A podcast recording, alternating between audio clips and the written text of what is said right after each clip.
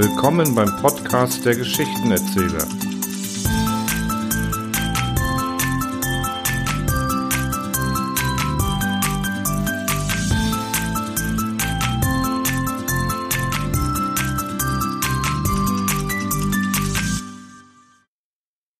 Nachdem Truhl und Klapautius die Angriffe der beleidigten dümmsten Maschine aller Zeiten heil überstanden haben, blieb es erstmal eine Zeit lang ruhig um die beiden.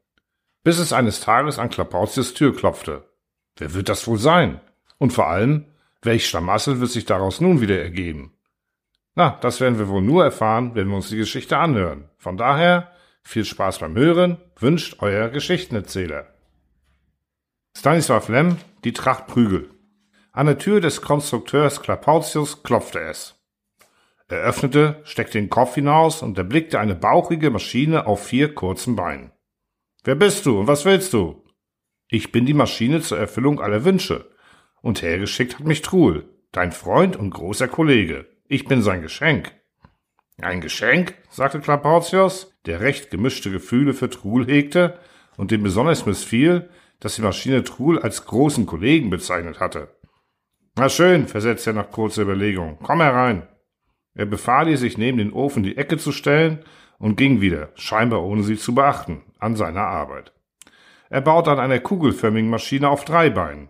Sie war fast fertig und er war gerade dabei, sie zu polieren. Eine Weile später meldet sich die Maschine zur Erfüllung aller Wünsche wieder. Ich möchte an meine Anwesenheit erinnern. Ich habe dich nicht vergessen, sagte Klapautius und fuhr an seiner Arbeit fort.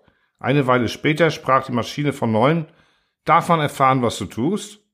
Bist du eine Maschine zur Erfüllung von Wünschen oder eine Maschine zum Fragen stellen? Fragte Klapautius und fügte noch hinzu, ja, blaue Farbe bräuchte ich. Ich weiß nicht, ob ich gerade die Nuance Tar habe, die du brauchst, erwiderte die Maschine und schob ihm eine Büchse Farbe durch die Klappe im Bauchrin. Klapautius machte sie auf, tauchte stumm seinen Pinsel hinein und fing an zu malen. Bis zum Abend verlangte er noch Schmirgel, Carborund, ein Bohrer und weiße Farbe sowie Schrauben. Und jedes Mal gab ihm die Maschine gleich, was er sich wünschte.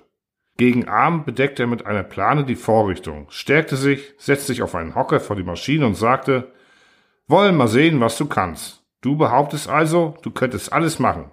Alles nicht, aber verschiedene Dinge ja, erwiderte die Maschine bescheiden. Warst du nicht mit den Farben, mit den Schrauben und dem Bohrer zufrieden? Freilich, freilich, erwiderte Klapautius, aber nun verlange ich von dir etwas viel Schwieriges.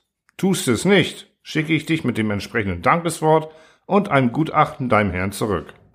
Was ist das denn? fragte die Maschine und trat neugierig von einem Bein aufs andere. Na, einen Truhl, erklärte Klapautius. Du sollst mir einen Truhl machen. Genauso einen wie der richtige, so dass man den einen nicht von dem anderen unterscheiden kann.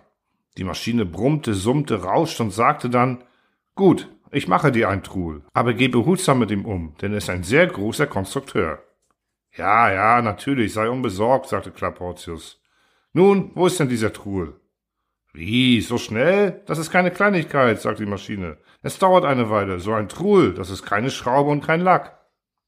Dennoch trompetete und klingelte sie erstaunlich schnell. Eine ziemlich große Tür öffnete sich in ihrem Bauch und aus dem dunklen Verlies trat Truhl heraus. Klapautius erhob sich, ging um ihn herum, betrachtete ihn aus der Nähe, tastete und klopfte ihn genau ab, aber es bestand kein Zweifel. Er hatte Truhl vor sich. Der Truhl, der dem Original wie ein Tropfen dem anderen glich. Truhl, der aus dem Bauch der Maschine gekrochen war, blinzelte im Licht, aber sonst fühlte er sich ganz normal. Truhl, wie geht's? sagte Klapautius. Wie geht es dir, Klapautius? Aber wie bin ich eigentlich hierher gekommen? erwiderte Truhl und staunte. Na ebenso, du kamst einfach vorbei. Ich habe dich lange nicht gesehen. Wie gefällt es dir hier? Ja, nicht schlecht, nicht schlecht. Aber was hast du da unter der Plane? Ach, nichts Besonderes. Möchtest du nicht Platz nehmen?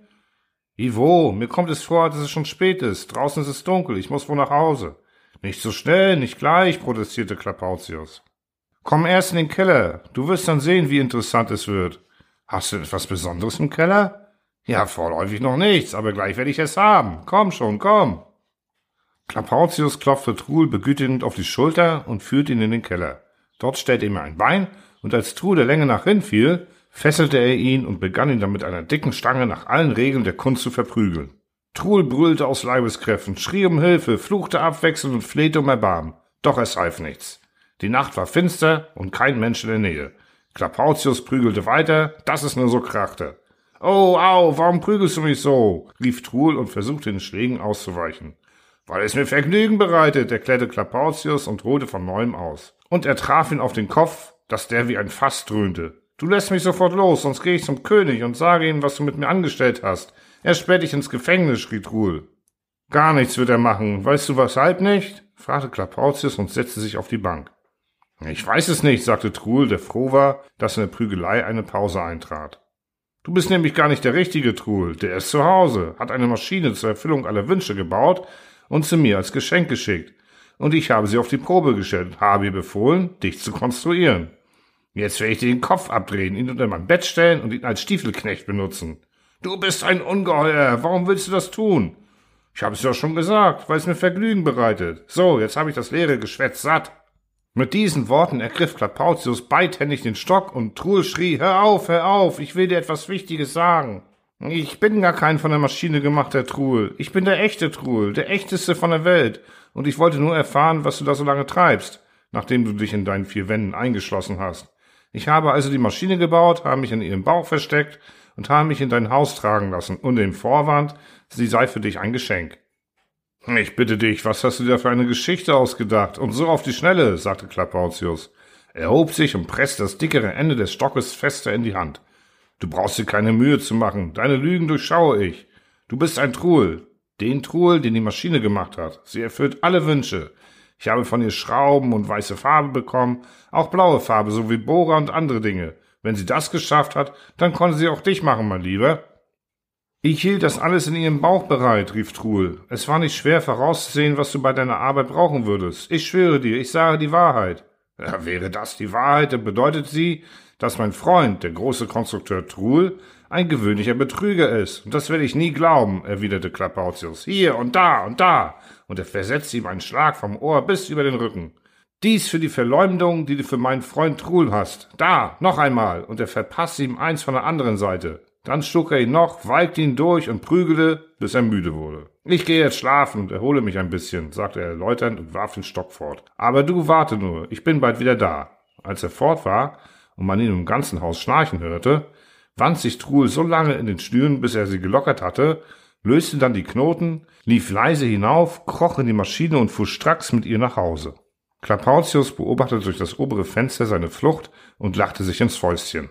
Tags darauf stattete er Truhl einen Besuch ab. Der ließ ihn mit finsteren Blicken in die Stube. Dort herrschte Halbdämmer, aber der scharfsinnige Klapautius hatte dennoch bemerkt, dass Truhls Rumpf und Kopf Spuren der deftigen Prügel trugen, der er ihm verabreicht hatte. Obwohl zu erkennen war, dass sich Truhl rechtschaffend bemüht hatte, die Beulen, die von den Schlägen verursacht worden waren, zu verbergen. Warum blickst du so finster drein? fragte heiter Klapautius.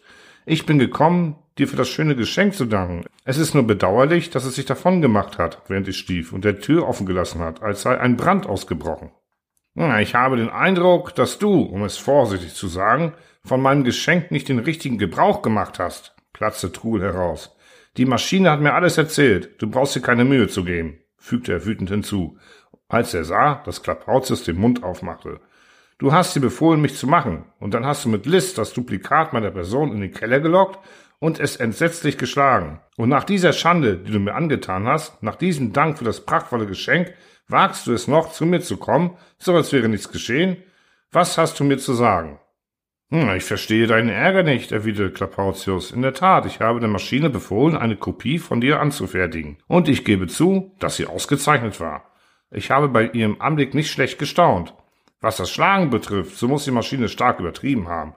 Ich habe tatsächlich diesen Nachgemachten ein paar Mal geknufft. Ich war auch neugierig, wie er darauf reagieren würde.